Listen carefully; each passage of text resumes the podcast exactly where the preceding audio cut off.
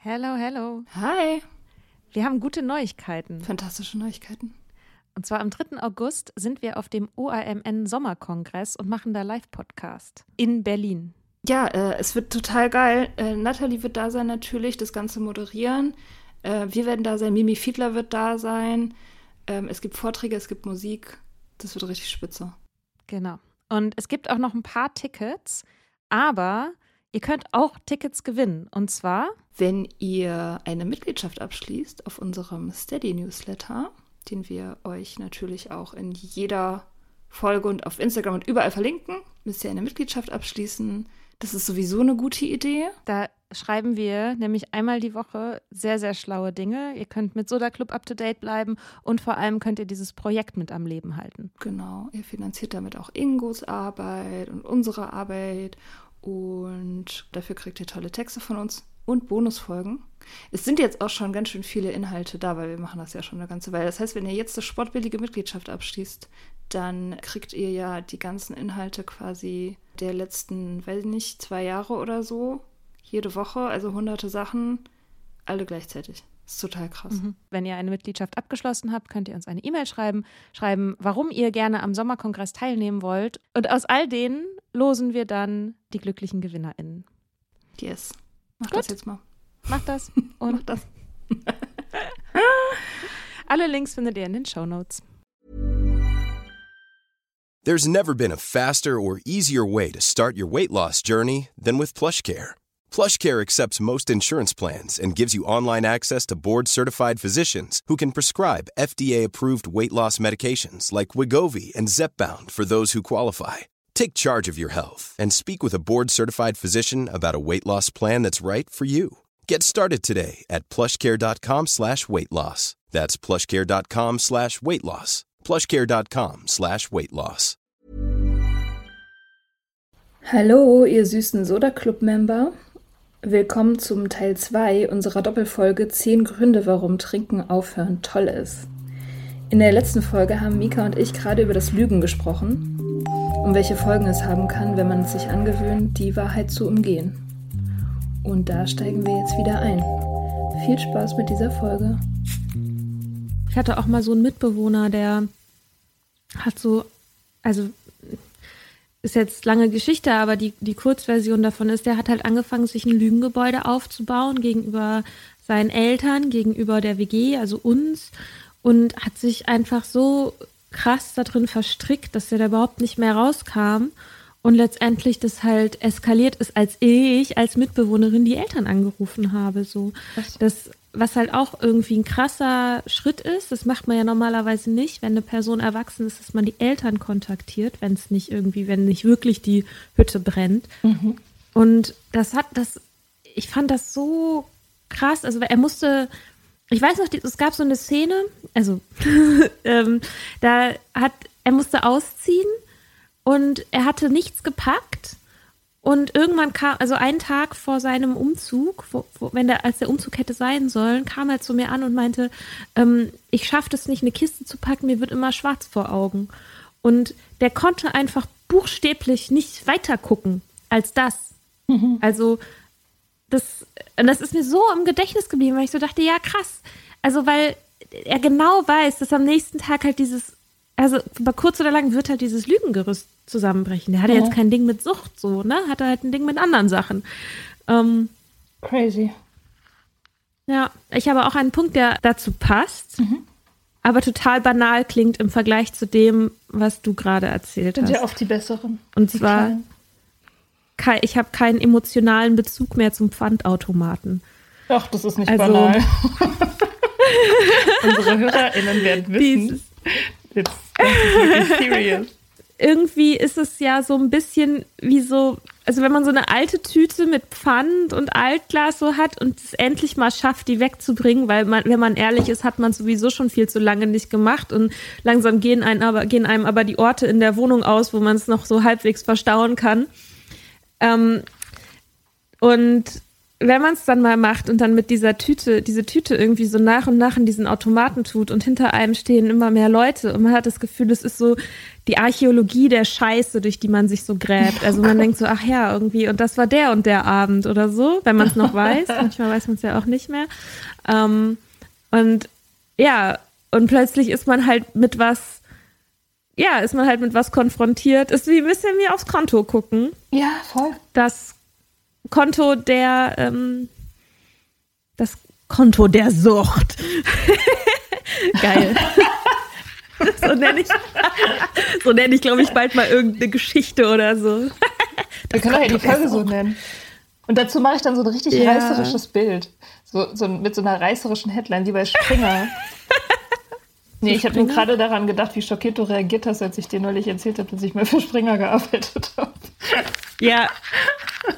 Ja, natürlich. Ja, ich weiß. Ich war jung. Ich war sehr jung und brauchte das Geld.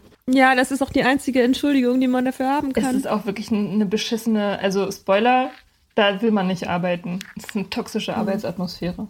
So richtiger Scheiß. Komisch, hätte ich gar nicht gedacht. Ja, ne? Aber ich habe tatsächlich damals, ich habe als Werkstudent da gearbeitet, ich habe besser verdient als je vorher. Also zu dem Zeitpunkt. Hm. War schon, hm. ja, es war wirklich wie dem Teufel seine Seele verkaufen. Genau so war es. Hm. Gut, anyway. Ähm, ich finde ja auch weiterhin, du solltest lieber sagen, dass du mal von Springer gefeuert wurdest, als stimmt. ich habe als zu sagen, dass du mal für Springer gearbeitet hast. Stimmt. Ich finde, das sind zwei sehr unterschiedliche Informationen. Wichtiges Detail, ich wurde dann gefeuert ja. nach einem halben Jahr. Ja. Richtig. oh Gott. Ja. Okay. Warte mal, ich suche mir mal einen guten aus. Schlaf. Schlaf ist ein Punkt, den man tatsächlich wahrscheinlich relativ schnell abhaken kann, aber dennoch ist er sehr wichtig und sehr lebensverändernd. Also, äh, was ja mhm. viele Leute nicht wissen, ich weiß nicht, ob ich das jetzt schon mal erzählt habe, der, ähm, also viele Leute denken ja, dass sie unter Alkoholeinfluss besser schlafen, aber in Wahrheit ist es nur so, dass man schneller das Bewusstsein verliert tatsächlich. Aber der Schlaf, also die Qualität des Schlafes, ist ja stark beeinträchtigt, wenn man Alkohol im System hat. Und zwar ähm, raubt einem der Alkohol den REM-Schlaf, also den Schlaf, also die Schlafphasen, in denen man träumt. Das ist der REM-Schlaf. Und dieser Schlaf ist dafür zuständig, dass man zum Beispiel lernt, also dass man, dass man ähm, Gelerntes ähm, abspeichert und nicht wieder vergisst und auch ähm, sozusagen, dass man fähig ist, kreativ zu denken, also für neue Ideen und so weiter. Ähm, und diesen Schlaf zerstört der Alkohol. Und zwar nicht nur, das ist auch was, was ich erst nach dem Nüchternwerden ähm, gelernt habe, nicht nur, wenn man al äh, alkoholisiert, also akut alkoholisiert ist, sondern noch drei Tage, nachdem man alkoholisiert war, äh, beeinträchtigt es den REM-Schlaf.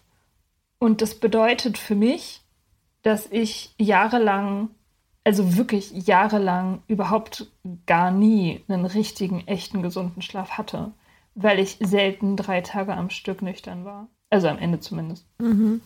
Ähm, und mhm. das war auch ein, einer der, der großen ähm, Glückspunkte kurz nach meiner also kurz nachdem ich nüchtern geworden bin, dass der Schla also dass das Aufwachen sich so geil angefühlt hat. So das erste Mal mhm. seit Jahren, dass man so richtig ausgeruht ist und so richtig, so wie das sein soll, dass man so aufwacht und sich denkt, oh, jetzt habe ich wirklich geschlafen und auch wirklich genug und so und nicht diese schreckliche mhm. 4 Uhr morgens äh, Wachheit hat, dieses schreckliche so Aufwachen mit so dehydriert und und Kopfschmerzen und so. Das ist so schlimm. Ähm, ja, also das ist echt, also das ist echt ein guter Grund. Der Grund alleine wäre schon eigentlich ausreichend gewesen damals. Ja. Wirklich, dass ja. man richtig schlafen kann. Ja. Ähm, dazu passt mein Punkt, dass Erholung überhaupt erst möglich ist. Mhm. Also ich habe ganz lange Zeit die Zeit, die ich quasi frei habe, nicht arbeite, sonst nichts zu tun habe. Für, da war halt Trinken angesagt. Natürlich nicht immer, immer, aber schon meistens, also oft und am Wochenende sowieso.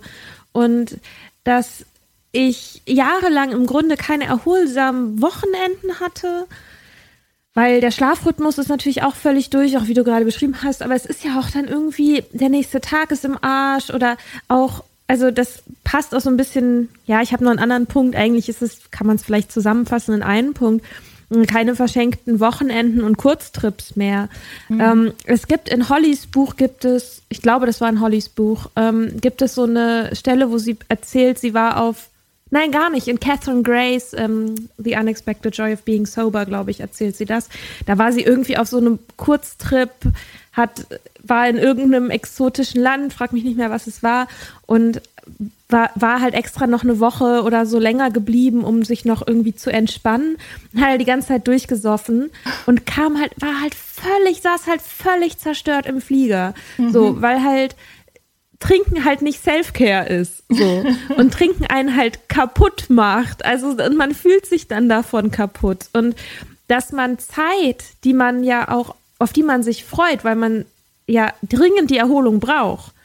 So, also sei es von der Arbeit, sei es aber auch vom Trinken, dann arbeitet man vielleicht nicht, aber man trinkt halt trotzdem und der Körper kriegt keine Erholung und der Geist bekommt keine Erholung und auch bei Kurztrips oder bei Wochenenden oder so halt einfach, dass halt ein kompletter Tag dann irgendwie im Arsch ist.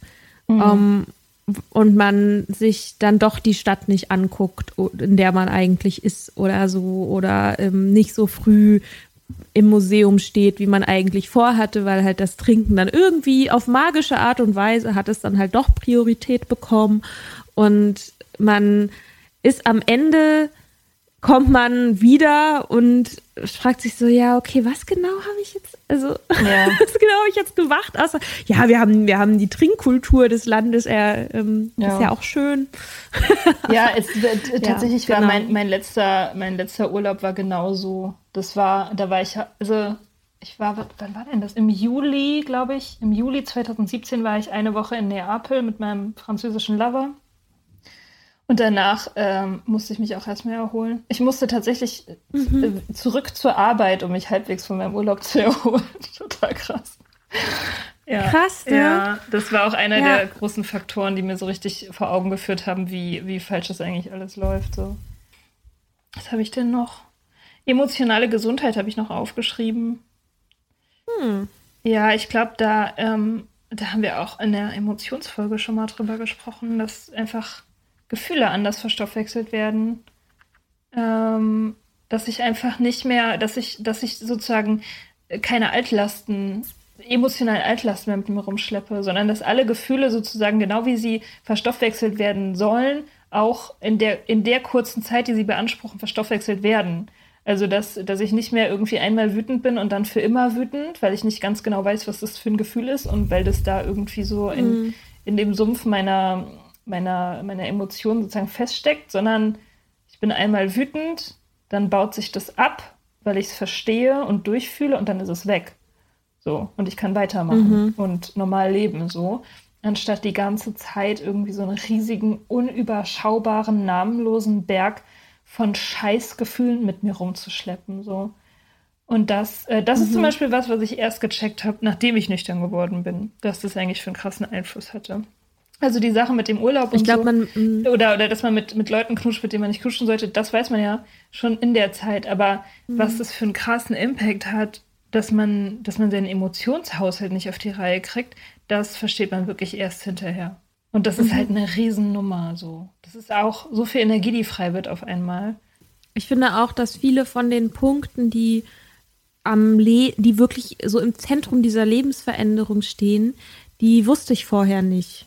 Mhm. Also, ne, was, was ich so erwartet habe, ja, irgendwie äh, bisschen mehr Geld, weil ich nicht mehr so viel Geld für Alkohol ausgebe. Ich schlafe wahrscheinlich ein bisschen besser, fühle mich ein bisschen fitter und habe nicht mehr so ein schlechtes Gewissen. So stimmt natürlich auch alles. Aber das, das ist halt irgendwie für mich gar nicht der, der Clou an der ganzen Sache. Ja, ja, ja. ähm, also zum Beispiel, ja, auch das, was du gesagt hast, ich habe auch aufgeschrieben, ich habe Selbstermächtigung aufgeschrieben. Ich glaube, das hat was, ist benachbart zu dem, zu, zu dem, was du gerade erzählt hast. Also, dass es, dass man halt so eine Ownership auch über die eigenen Gefühle hat. Halt mit denen was machen zu können, mit mir selber, also mich auch selber aus Situationen befreien können, Probleme lösen zu können, auch die Gefühle quasi auch anerkennen zu können als Indikatoren für etwas und dann zu gucken, ah ja, okay, was löst es denn aus und kann ich da was ändern oder muss ich da was ändern oder geht das einfach nur einmal durch mich durch und dann ist es wieder vorbei. Das hat ja alles ganz viel damit zu tun, wie man über sich selbst verfügt, sozusagen. Mhm. Ob man das Gefühl hat, man kann über sich selbst verfügen mhm. und man kann so handeln, wie man eigentlich, wie man das möchte. Mhm. Und das hatte ich ziemlich lange Zeit nicht. Also, dass ich mich eher fremdgesteuert gefühlt habe und nicht unbedingt durch den Alkohol. Also jetzt nicht im Sinne von, oh, Alkohol kontrolliert mein ganzes Leben oder so. Das wurde natürlich immer, also diese Kontrolle, die Alkohol über mein Leben hatte, wurde natürlich immer stärker und sichtbarer mit der Zeit. Aber dieses Gefühl war schon da, bevor ich angefangen habe, so viel zu trinken. Und wurde dann aber natürlich je mehr Kontrolle ich an den Alkohol abgegeben habe, desto stärker wurde halt das Gefühl. Aber ich habe das nicht auseinanderhalten können. Was ist jetzt der Alkohol? Was ist einfach, weil ich irgendwie komisch bin? So, was mein Charakter. Ja, Kontrolle. Also man macht es sich ja auch, also ich meine, wenn man regelmäßig Substanz nimmt, um, um sich zu regulieren, dann macht man es sich ja auch zur Gewohnheit, die Kontrolle abzugeben. Ne? Das wird ja dann, das wird ja dann mhm. eine Gewohnheit einfach, dass man sagt, so ich fühle mich jetzt irgendwie doof äh, gieße ich halt jetzt Gift drauf, dann ist es weg. So, und du musst nicht ja. selber irgendwie irgendwas steuern. Und irgendwann kannst du es halt auch nicht mehr, weil, äh, weil du dich mhm. so verändert hast, äh, ne, unmerklich. Und dass du, also irgendwann ist halt alles einfach so dunkel, dass du auch gar nichts mehr kontrollieren kannst. So, das ist ja so ein Teufels, Teufelskreis, jetzt sage ich es doch, das doofe Wort. Mhm.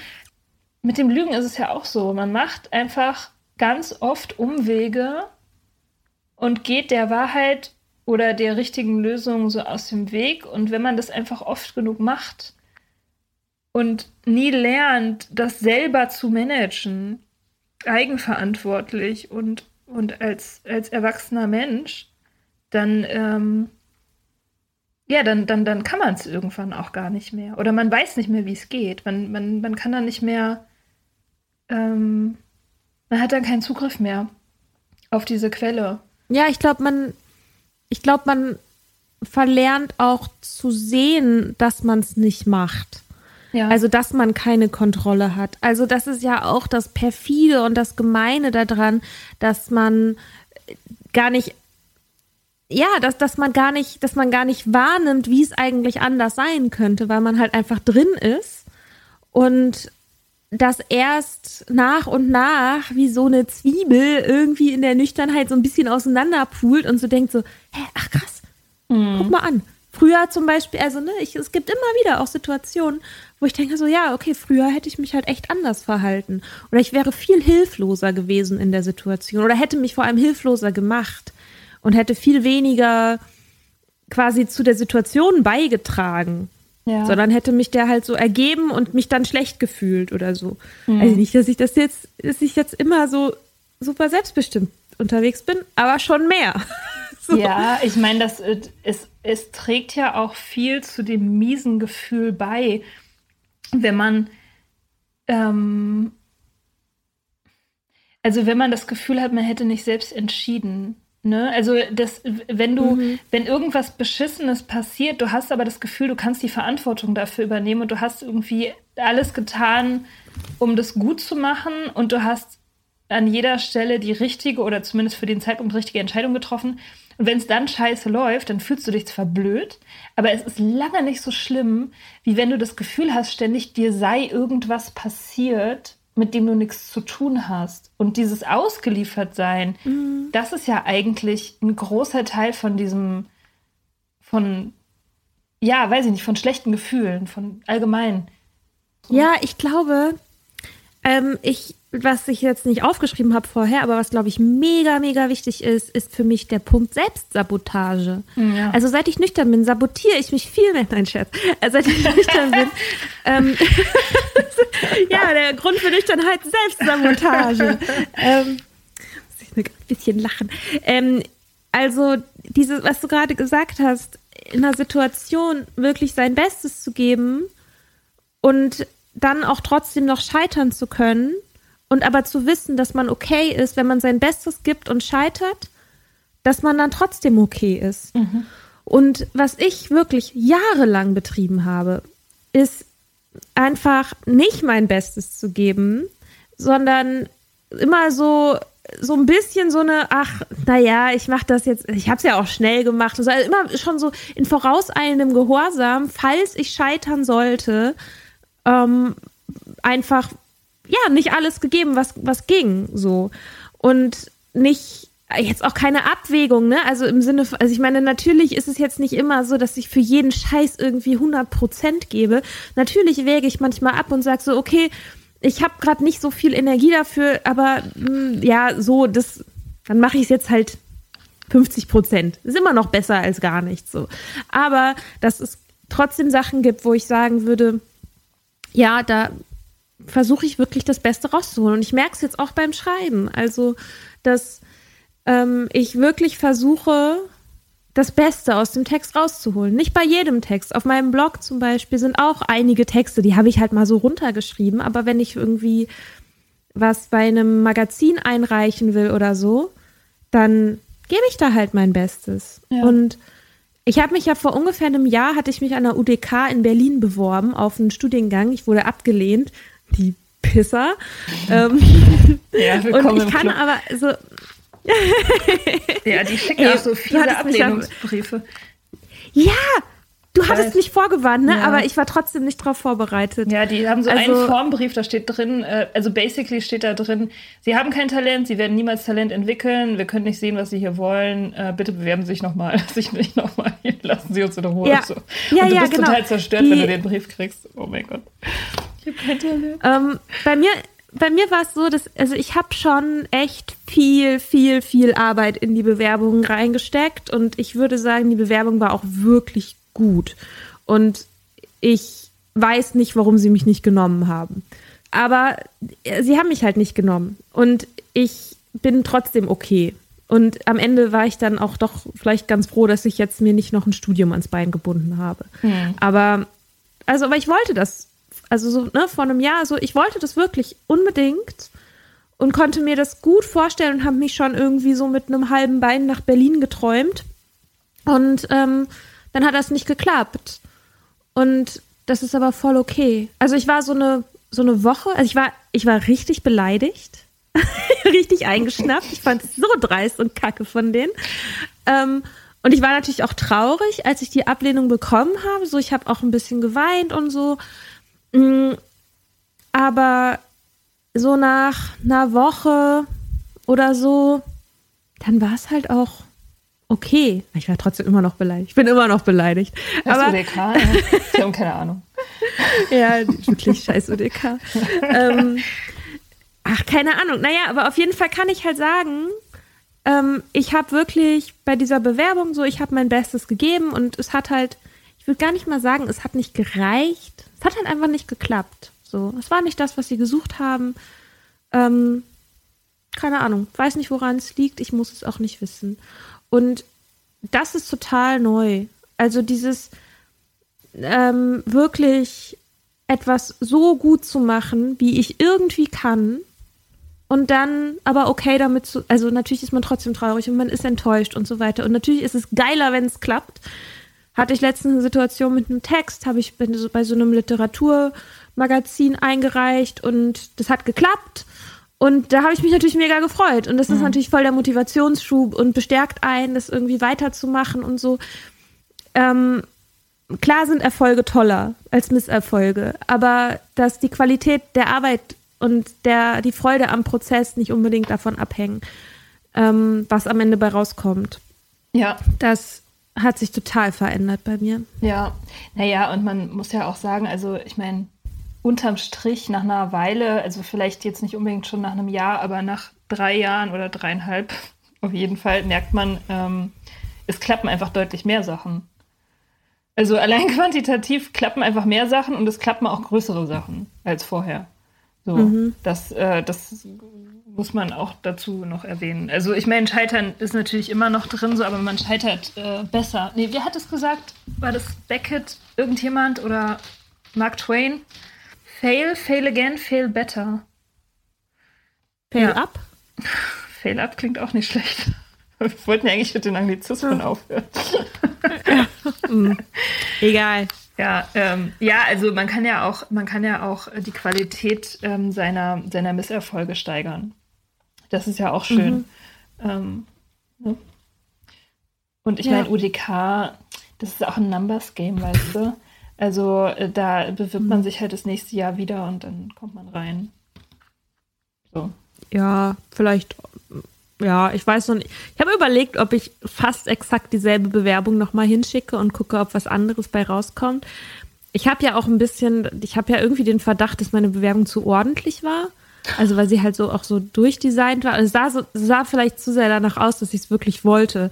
Kunstunis stehen ja nicht so da drauf, wenn Leute irgendwie Ambitionen haben und Sachen ordentlich machen. Das muss einem ja alles scheißegal sein, Was weil ist, man ist ja in Berlin und man ist ja Künstler. Was für ein brutales Vorurteil. Ich bin entsetzt. Auf diesen Unis, wo sie alle barfuß in den Gängen liegen und Joints rauchen. ja, genau so ist das. Ja, sind halt alle too cool, too cool for school. Mhm. mhm.